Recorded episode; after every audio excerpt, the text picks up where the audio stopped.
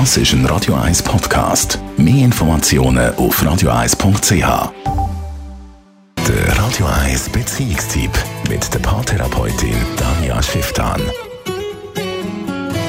Einmal hat man sich ein Nest gemacht und dann fliegen sie aus, die Kinder. Zurück bleibt man in einem grossen Haus allein mit dem Partner.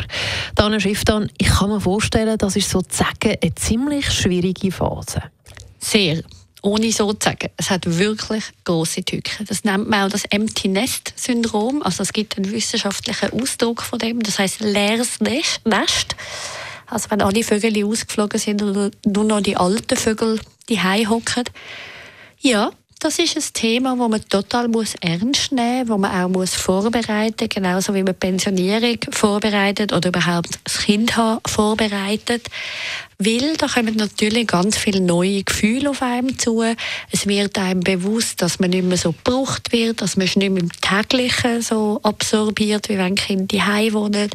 Man muss lernen loslassen und gleichzeitig muss man lernen, sich einen neuen Sinn im Leben zu geben. Also man muss herausfinden, hat man jetzt den Partner nur gehabt, also in Anführungszeichen nur gehabt, für die Kinder großziehen oder ist das auch ein Mensch, der einem interessiert, dann auch wieder ganz viel allein Zeit zusammen zu verbringen. Weil ganz viele Partner sind sich dort wie einig, zusammen als Team und verpassen dann so ein bisschen die Überlegung, hey, stimmt das für uns immer noch?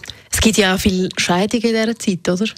Ja, das hat halt verschiedene Gründe. Die einen gehen quasi von Anfang an davon aus, wir machen es einfach nur als Team, aber haben an sich nicht darüber aus füreinander Interesse, aber wir halten aus, bis Kinder weggehen.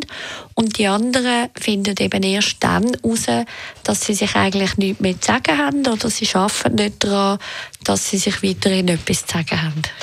Es hat aber auch sicher Vorteile, nehme ich an. Sehr. Also Paare, die das gut bewältigen, die sich schon vorher bewusst sind, was da aufeinander zu auf, auf, auf sie zukommt, die machen sich natürlich auch Pläne und die überlegen sich dann und die gehen dann zum Beispiel zusammen in eine kleinere Wohnung, dass es nicht mehr so viel zum Putzen gibt oder sie planen Reisen und Ausflüge und neue Hobbys miteinander oder es verwirklichen jeder für sich seine Träume, die noch sind. Also es ist eigentlich egal, was die Lösung ist, sobald man sich bewusst ist und quasi aktiv sich einen neuen Plan erarbeitet, dann muss es überhaupt nicht negativ negativ sein, sondern kann ein richtiges Fest und total spannende, gute neue Phase sein.